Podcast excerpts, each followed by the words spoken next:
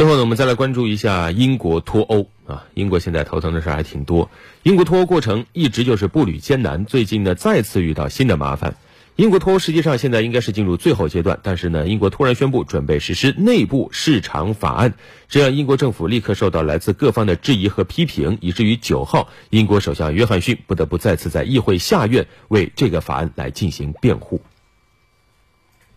内部市场法案是英国政府今年七月提出的一项法案，但其关键内容是英国媒体本周才透露出来的。英国政府的主要目的之一是从法律上确保脱欧后与欧盟国家爱尔兰接壤的北爱尔兰地区能够继续同英国其他地区实现无障碍贸易。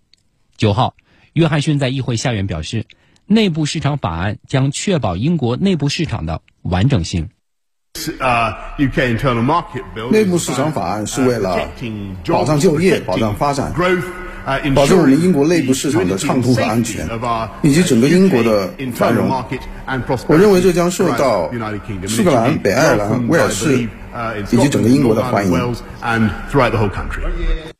这部内部市场法案规定，如果英国和欧盟无法通过贸易谈判达成替代协议，英国内阁将被赋予权利。修改或者废止从明年一月一号起生效的与货物流通有关的规则。然而，这些内容已经违反了英国同欧盟签署的脱欧协议中有关北爱尔兰特殊安排的《北爱尔兰议定书》，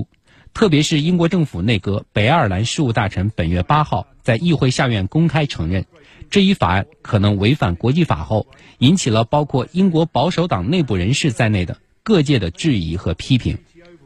因抗议政府意图违反已经签订成为法律的脱欧协议，英国政府法务部常务秘书乔纳森·琼斯八号宣布辞职。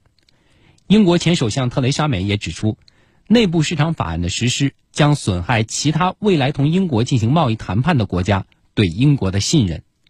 欧盟委员会九号要求召开特别会议，就这一法案的内容进行详细讨论。